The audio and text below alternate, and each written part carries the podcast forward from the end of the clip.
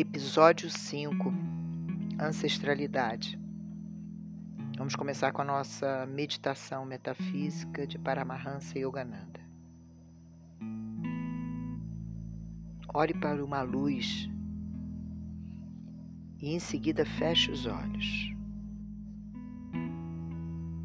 Respire pausada e profundamente.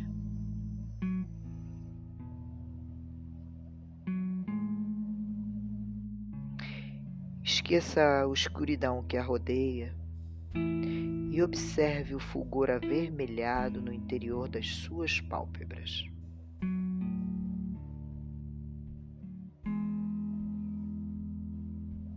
Mire atentamente essa cor vermelho-violeta. Medite nela e imagine que ela está se tornando cada vez maior Contemple um mar de luz violeta que brilha tenuemente a seu redor. Você é uma onda de luz, uma ondulação de paz flutuando na superfície desse mar.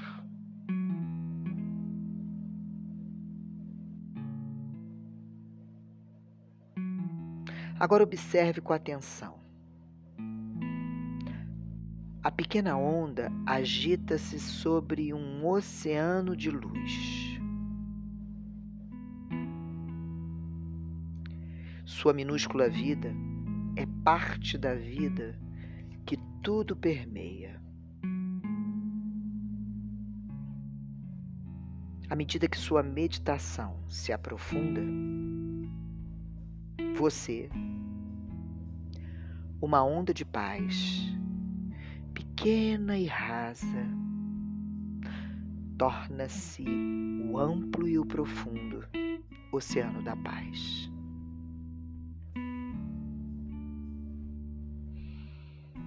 Medite no pensamento. Eu sou uma onda de paz.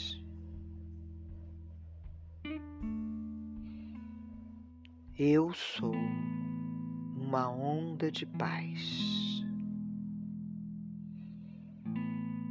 Eu sou uma onda de paz. Sinta a imensidão logo abaixo da sua consciência. A onda deve sentir a vida sustentadora do imenso oceano subjacente a ela.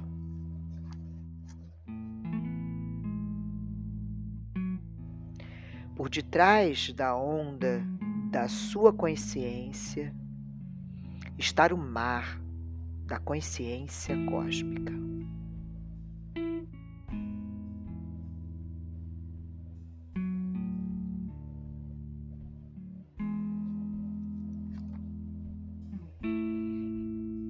Respire profundamente por três ciclos.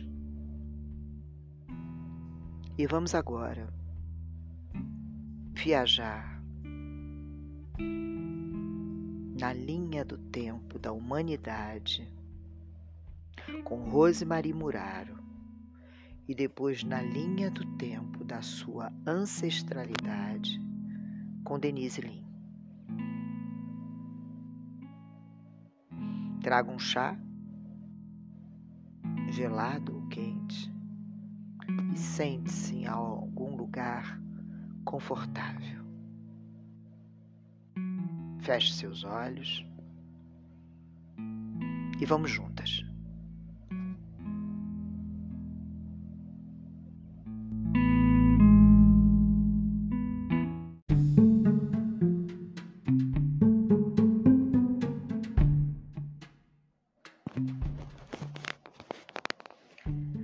Vamos agora no episódio 5, viajar na linha do tempo da humanidade, nos textos da fogueira com Rose Marie Muraro. Jeová, Jeová, Deus dos exércitos. Podemos pular então agora 400 mil anos e entrar no período histórico, que é o que nos interessa. Ele começa há 8 mil anos atrás. As tecnologias aí já estão muito avançadas. As primeiras tecnologias arcaicas, hoje este fato é mais ou menos consensual, foram inventadas pelas mulheres. As tecnologias de horticultura, a cerâmica, a cestaria. Mas se estas tecnologias ligadas ao alimento, à preservação da vida, foram inventadas por mulheres, o machado de pedra lascada ou de pedra polida, as agulhas, as lanças, essas tecnologias pontiagudas, agressivas e mais sofisticadas são masculinas. Na medida que um homem já goza de tempo livre na sociedade de caça, porque ele domina. A partir das sociedades de caça, ele dedica-se a duas tarefas. Primeiro, a inventar tecnologias, Daí a aceleração tecnológica a partir dessas culturas. Segundo, a inventar uma transcendência. A deusa, pouco a pouco, deixa de ser a deusa imanente da terra para se tornar um deus transcendente no céu, que, aliás, coloca o inferno debaixo da terra. É o período histórico é devido a uma importantíssima invenção tecnológica do homem, a técnica de fundir os metais. Assim que eles aprendem, passam a construir os instrumentos de arar a terra. Pás, picaretas, ancinhos, sistematizam as técnicas de cultivo e, principalmente, inventam o arado. É então que aparece a agricultura. Eles deixam de ser nômades e os grupos para cultivar a terra tornam-se sedentários começam então a dominar um outro tipo de lei, que vem a ser aquela que nos influencia até os dias de hoje. Já não é mais a solidariedade, a partilha, a propriedade comum dos grupos, mas sim a lei do mais forte, da propriedade privada da terra. Isso leva algumas centenas de séculos a oito mil anos atrás cerca agora de 4 mil anos atrás, quando se estabelece, pelo menos no Médio Oriente. Essa mudança não foi estabelecida sobre a face da terra de uma só vez. Atualmente, ainda existem povos primitivos que desenvolvem uma agricultura incipiente. Mas com a posse da terra começa a competição. A terra é então dividida entre os clãs pela lei do mais forte, a que chamo luta de foice no escuro. Assim se criaram as primeiras grandes propriedades rurais. E como são necessários animais domésticos e força bruta, o dono da terra invade pura e simplesmente a propriedade do vizinho, o mata, apanha sua mulher e filhas, os filhos, os empregados e até os escravos aumentando então a sua própria propriedade e obtém força de trabalho escrava barata para arar a sua terra e também para guerrear com outros mais fortes, que por sua vez vão querer também invadir a sua propriedade. Pura e simples invasão, puro e simples assassinato, puro e simples roubo dos excedentes de produção. E é nessa época também que se cria o dinheiro por causa dos excedentes agrícolas. Ao mesmo tempo, surge o alfabeto. E não é por acaso que foi o meu povo, os fenícios, diz Rose, que inventam o, alfabético, o alfabeto fonético. Eles foram os maiores comerciantes e também os maiores ladrões da antiguidade. E o alfabeto foi criado para controlar os estoques.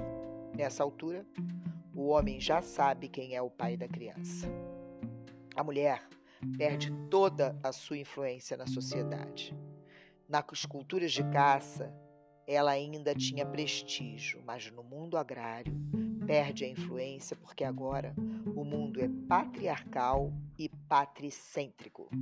O poder que era exercido no início era um poder por consenso, por rotatividade de lideranças. Como a vida era gozosa e o poder uma tarefa a mais, ele era como uma batata quente, que nas mãos das pessoas.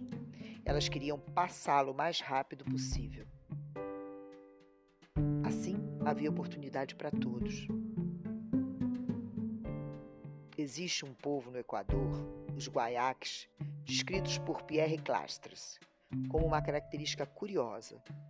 Quando as hierarquias se formam, eles destroem-nas e começam tudo outra vez, para não ter de viver em estruturas hierárquicas violentas e competitivas. Nas sociedades de caça aparece então o poder como conhecemos hoje. Agora, não é mais um serviço, e sim um privilégio. E aquele que detém o poder considera-se a encarnação do próprio Deus, ou ungido por ele.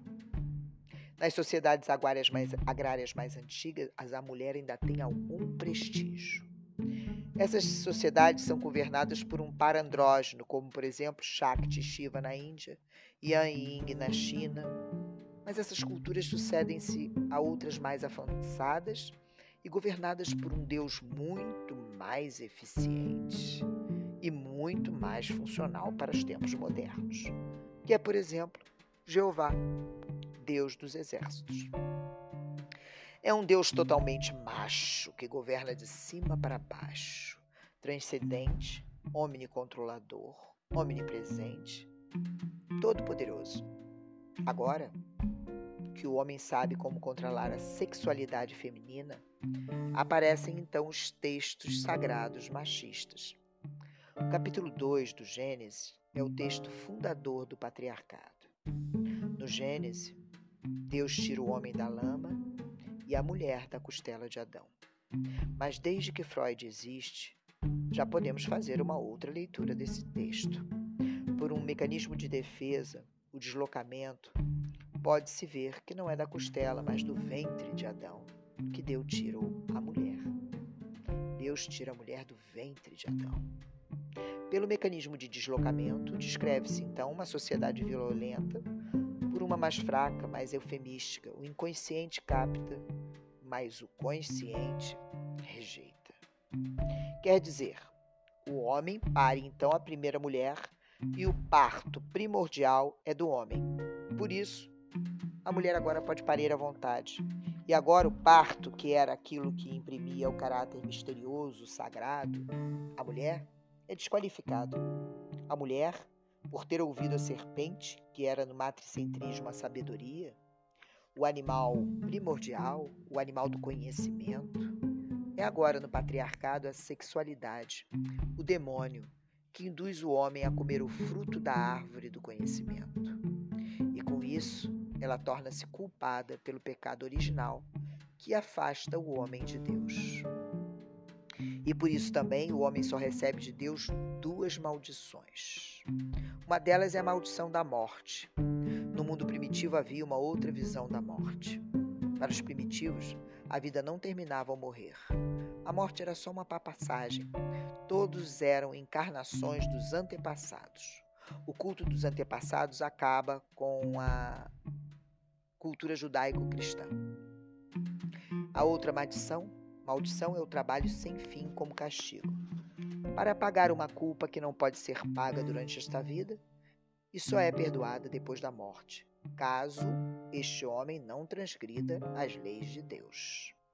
Essa culpa não se inicia com o judaico-cristianismo. Ela vem de sociedades de caça, onde existe a noção da dívida a ser paga. É quando nos deparamos com o problema da culpa. A mulher é mais culpada do que o homem. E na Bíblia, o negro é mais culpado do que o branco, porque foi a mulher que cometeu o pecado original e o filho negro de Noé é aquele que não, a, não o respeitou.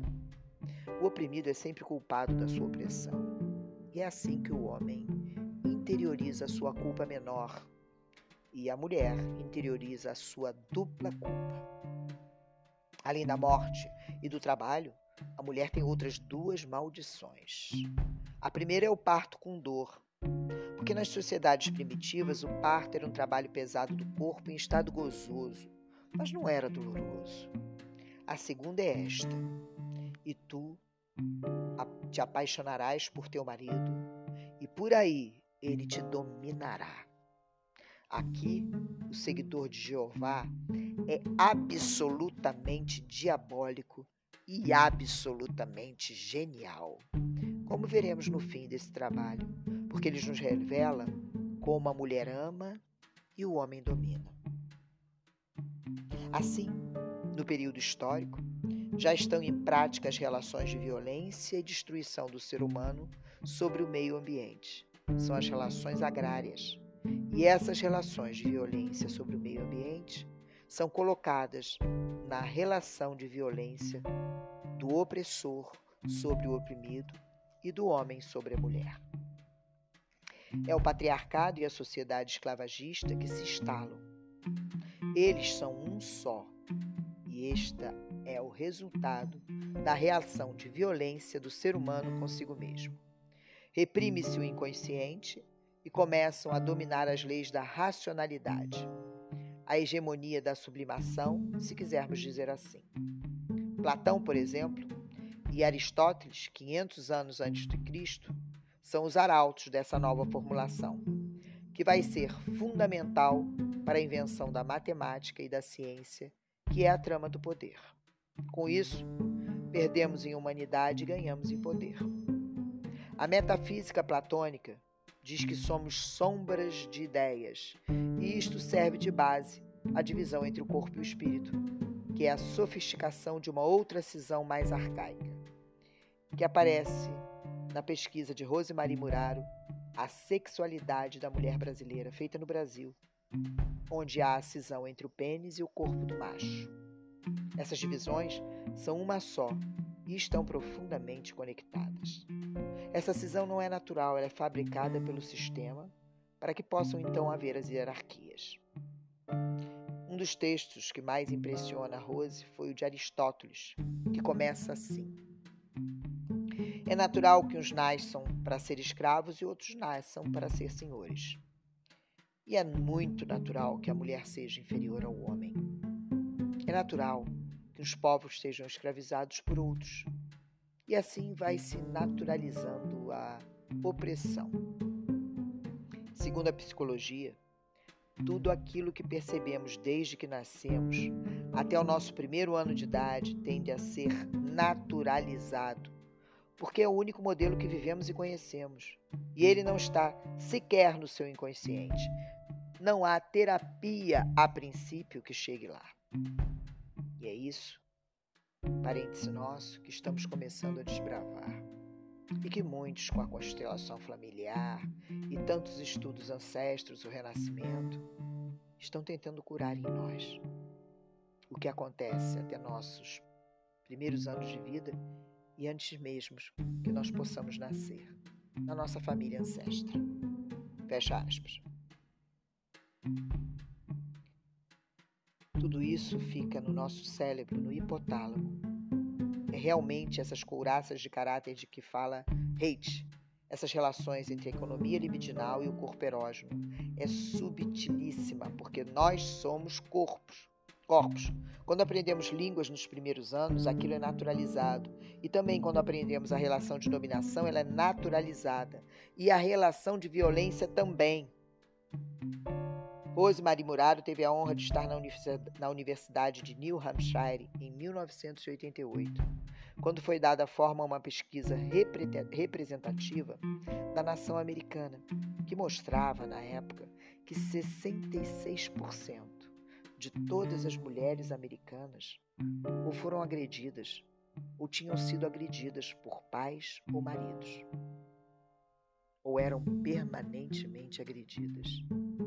Imagina isso no Brasil. Isto mostra que as relações de violência do homem sobre a mulher não são conjunturais, são estruturais. Para que possa haver uma outra relação de violência mais forte entre o opressor e o oprimido. E assim, desde o nascimento, as crianças sabem que um manda e o outro é mandado aceitam como naturais as sociedades esclavagistas, as sociedades ditatoriais, nascidas da violência. Foi assim que se manteve esse modelo de violência nesses oito mil anos. As ditaduras econômicas e políticas que vêm até os dias de hoje. Vamos com amorosidade identificar, buscar a comunicação não violenta em nossas relações, os ancestros nossos que estão vivos e naqueles que já se foram? Como nossos ancestrais se comunicavam, como meus avós, bisavós, pais se enamoraram, se apreciaram.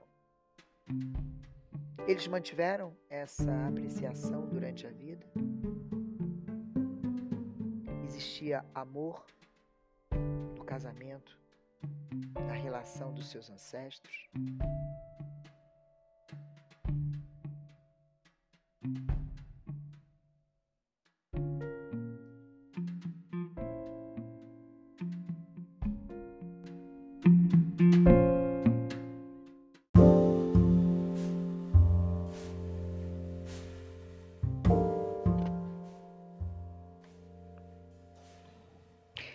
Agora com Denise Lin, vamos viajar na compreensão da nossa ancestralidade, encontrando suas raízes e reverenciando seus ancestrais. Há muitos anos, chegou às minhas mãos uma carta que minha avó Cherokee escreveu na década de 1920, em que falava sobre os seus perus meus anos como criadora de perus foram tão bons quanto difíceis, mas cada um deles foi excitante. Meu sucesso final depende em grande parte de fatores naturais. Por exemplo, neste ano a contaminação do riacho com água salgada me custou muitos pássaros. Coiotes me deram um grande prejuízo, e exatamente quando os pássaros jovens estavam a começar a fazer seus ninhos nas árvores, grandes corujas apareceram e os levaram em ataques noturnos. Contudo, não há nada mais bonito na fazenda do que minhas centenas de perus se reunindo para a refeição do crepúsculo nos campos espaçosos, juntos da floresta do riacho. Suas penas lustrosas brilham, mostrando que meu árduo trabalho tinha sido recompensado. Ao ler suas palavras escritas há tanto tempo sobre sua vida, percebi que a atitude desta minha avó e até mesmo o estilo de sua escrita refletiam em certos aspectos os de minha mãe, os meus e os de minha filha. Fiquei muito intrigada com a semelhança que pareciam se enraizar ao longo das gerações. Por exemplo, em lugar de se deixar abater pelo desencorajamento que a morte de muitos perus poderia ter provocado, ela se alegrava com as penas lustrosas destes perus. Lendo essa passagem de sua carta, refleti sobre a maneira de como essa tendência de perceber a beleza apesar da dificuldade havia chegado a seus descendentes. Lembro-me de um incidente em minha vida aos 17 anos quando levei um tiro acidentalmente. Sentia considerável dor enquanto era transportada da cena do acidente até um hospital próximo. Mas olhando pela janela da ambulância, lembro-me de ter percebido quanto as folhas no topo das árvores pareciam belas contra o vibrante céu azul. Naquele momento pareceu-me completamente natural ponderar a beleza das árvores da paisagem mesmo estando ferida. Avalio também o quanto essa qualidade persiste em minha filha Middle, integrante de um time de futebol que passou três anos sem marcar um único gol. Contudo, depois de cada jogo ela dizia: Mãe, não foi o máximo? Nós realmente nos esforçamos demais. Conforta-me muito saber que a tenacidade de espírito e a habilidade de ver o melhor nas pessoas e situações me foram transmitidas por meus predecessores. A base de confiança, força interior ou criatividade pode ser um legado familiar, vindo da educação, da linhagem, Mas pode haver também um lado mais sombrio nessa herança. À medida que investiga suas raízes e descobre mais sobre seus ancestrais, você pode descobrir um contínuo de características tanto úteis quanto nocivas, que são transmitidas ao longo das gerações até chegar a você. A pessoa que você é nesse momento é uma mistura de inúmeros fatores biológicos e psicológicos. Parte desse seu senso de individualidade pode ser localizada em condicionamentos culturais e familiares, contudo, você também é afetada por legados ancestrais que exercem um poderoso efeito sobre a sua identidade, mesmo que deles você não tenha consciência. Nossos ancestrais literalmente fazem parte de nós mediante a sua presença em nossos genes, é fato. Dentro de cada célula do seu corpo existe um traço microscópico de cada um de seus ancestrais. É incrível como, ao longo da passagem de várias gerações, similaridades faciais e outras semelhanças físicas persistem em uma família. Também se verifica como os perfis psicológicos ou tipos de afetação são associados a uma família específica. Talvez os homens de uma família sejam conhecidos pelo seu temperamento irritável, talvez muitas das mulheres tenham se casado jovens. Certamente é possível argumentar que alguma dessas características se devem a fatores ambientais, mas foram documentados padrões genéticos predispondo grupos familiares a certos tipos de comportamentos. A predisposição genética para o alcoolismo é um desses fenômenos culturais e se provou presente em algumas populações genéticas em grau muito mais elevado do que em outras. Os xamãs da Sibéria declaram que uma pessoa não pode tornar-se xamã se nunca houve um xamã em sua linhagem porque o dom xamanístico passa de geração para geração, por meio dos genes. Além de acreditarem que o dom do xamanismo está no sangue, creem também que os ancestrais xamãs pressionam um indivíduo no sentido de que ele se torne um xamã. A influência dos seus ancestrais sobre a sua aparência física realmente é óbvia. Seu cabelo vermelho, as sardas no seu nariz, podem ser idênticas ao teu seu tio, por exemplo. Mais sutis, entretanto, são os valores, crenças e atitudes ocultas que foram transmitidos ao longo das gerações.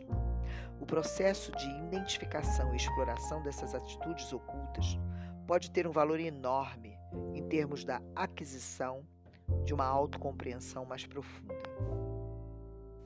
O destino de sua vida, muitas vezes, é determinado por coisas que você nem mesmo que percebe ou que prefere até ignorar. Ao decidir explorar conscientemente a herança que recebeu de sua família, pode determinar as qualidades herdadas que estão melhorando sua vida e as que você poderia deixar de lado. Isso lhe permite mais liberdade para realizar escolhas pessoais sobre a sua própria vida. Ao explorar suas raízes, é muito útil procurar a fonte do seu comportamento atual. Parte dele é aprendido junto à família, ou é resultado de experiências infantis. Outros comportamentos podem ser atribuídos à cultura em meio à qual você cresceu, enquanto os outros se devem a experiências de vidas passadas ou foram herdados. Embora existam muitos motivos justificando as suas atitudes e comportamentos atuais, é muito útil descobrir que parte da sua personalidade é resultado de padrões ancestrais herdados. Muitas vezes, as escolhas pessoais que fizemos podem estar enraizadas em padrões familiares que emergem repetidas vezes ao longo de muitas e muitas gerações. Como muitas pessoas não estão familiarizadas com seus ancestrais, podem não estar conscientes de que as escolhas que fizeram são parte de um padrão familiar mais amplo e recorrente. Laura é uma amiga minha que vive na Austrália. Recentemente ela decidiu pesquisar a sua herança, aproveitando uma visita que fez à Inglaterra. Ao longo da investigação, surpreendeu-se ao descobrir que seu pai fora criado em um orfanato inglês. O pai nunca gostava de falar do seu passado, de modo foi de fato para ela muito impactante conhecer esse aspecto da vida dele. Laura descobriu também que a escola onde seu pai havia sido criado, a Thomas Coram Foundling School, ficava no distrito de Bloomsbury, em Londres. Muito embora a escola houvesse sido derrubada anos antes, ainda funcionava no local um escritório de educação. E ela foi lá fazer perguntas sobre o seu pai. Uma generosa assistente social ajudou Laura com sua pesquisa sobre os registros da escola. Além disso, aconselhou-a quanto à possibilidade de o passado de seu pai estar afetando a ela emocionalmente. Laura descobriu que o pai fora deixado com uma ama de leite e depois com uma família até os cinco anos. Quando ele entrou para a escola, depois disso, só via sua família adotiva duas vezes por ano. O legado de tristeza e isolamento conectado com esses eventos afetaram não apenas o seu pai, mas também muitos aspectos da vida de Laura, que, de posse dessas informações, teve uma compreensão muito maior de alguns próprios padrões de vida, fortalecendo a sua capacidade de alterá-lo. É a hora que a gente reconhece a nossa vulnerabilidade, abro aspas para um comentário, e, segundo Nietzsche, na hora que conhecemos os porquês, estamos preparados para qualquer como. E é essa a lógica da cura ancestral. Os traços familiares, fecha aspas, agora voltando a Denise Lin, os traços familiares, além de serem aprendidos, também podem ser herdados. Pesquisas recentes da Universidade de Minnesota, com gêmeos idênticos, descobriram semelhanças notáveis em irmãos geneticamente idênticos, não só na aparência, mas na personalidade, hábitos e preferências pessoais, mesmo se estes foram separados na infância. As características individuais costumam passar de uma geração para a próxima sem que os membros da família tomem consciência de que os padrões, rituais e crenças específicas que estão aprendendo não são universais, mas particulares das suas próprias famílias.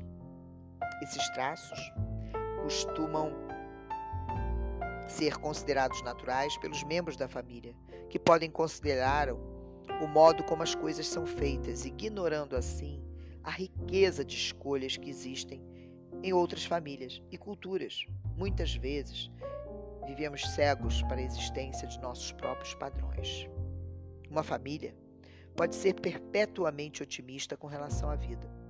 Não importa com o que aconteça a seus membros sempre agem a partir da crença básica de que as coisas sempre se resolverão no final. Outra família, encarando exatamente o mesmo tipo de evento, reagirá com um senso de fatalismo e interpretará cada tragédia ou dificuldade como indicação de que seus membros estão condenados ao fracasso. Essas abordagens básicas afetarão o tipo de atitude que tomarão, bem como sua capacidade de lidar com os problemas inevitáveis da vida. Alguns traços e tendências familiares podem ser úteis, enquanto outros são claramente nocivos. Mas só conhecendo qual é a herança da sua família, você será capaz de separar o bom do ruim e fazer as suas escolhas de forma adequada. Recentemente conheci na Suécia uma mulher notável chamada Mônica, que com sua tia havia feito uma ampla pesquisa genealógica sobre a sua família. Ao longo de 500 anos, chegando ao século XV, Mônica contou-me alguns fatos incríveis que descobriu sobre a sua família. Entre eles, o de todas as suas ancestrais diretas, com uma única exceção, terem sobrevivido aos maridos por pelo menos 10 anos algumas por quase 20 anos, e chegado até os 80 e 90, o que era altamente incomum no passado. De início, supôs ter descoberto um padrão familiar negativo, mas refletindo melhor, ela percebeu que ao enviuvarem, as mulheres da sua família talvez tivessem usado aquele tempo para desenvolver a sua natureza espiritual, sem as limitações de terem de cuidar das necessidades de um marido. Ela também descobriu vários outros padrões ancestrais.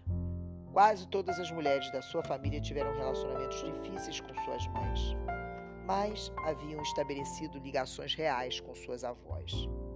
E a maioria delas se havia mudado do seu país de nascimento. Embora a maioria das pessoas não possa investigar os padrões ancestrais até um passado tão distante, é fascinante perceber como eles podem ser carregados de uma geração para outra. Podemos julgar que só estamos ensinando a nossos filhos nossos próprios valores, mas na verdade somos tantos recebedores quanto os professores de uma longa tradição de características que fizeram nossa família ser do jeitinho que ela é. Os valores que estamos repassando se estenderão muito além de nossas próprias vidas e da vida dos nossos filhos.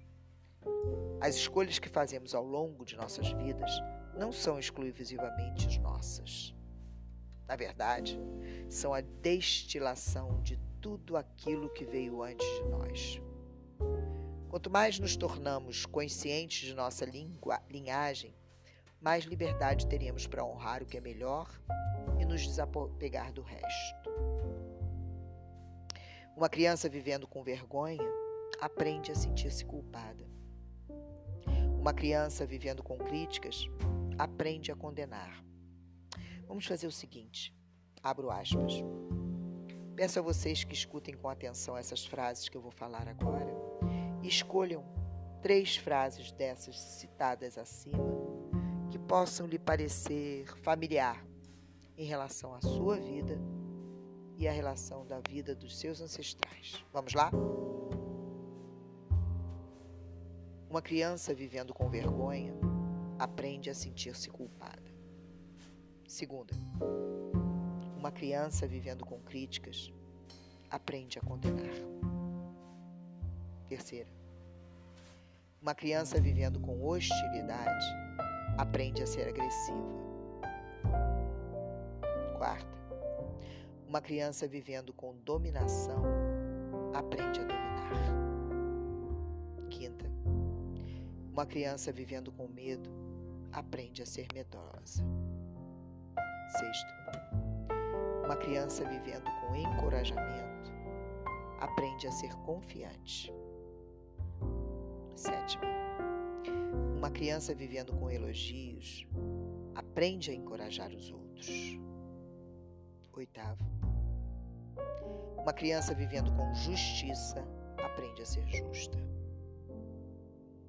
Oitavo, uma criança vivendo com tolerância aprende a ser tolerante. Décimo, uma criança vivendo com amor aprende a amar.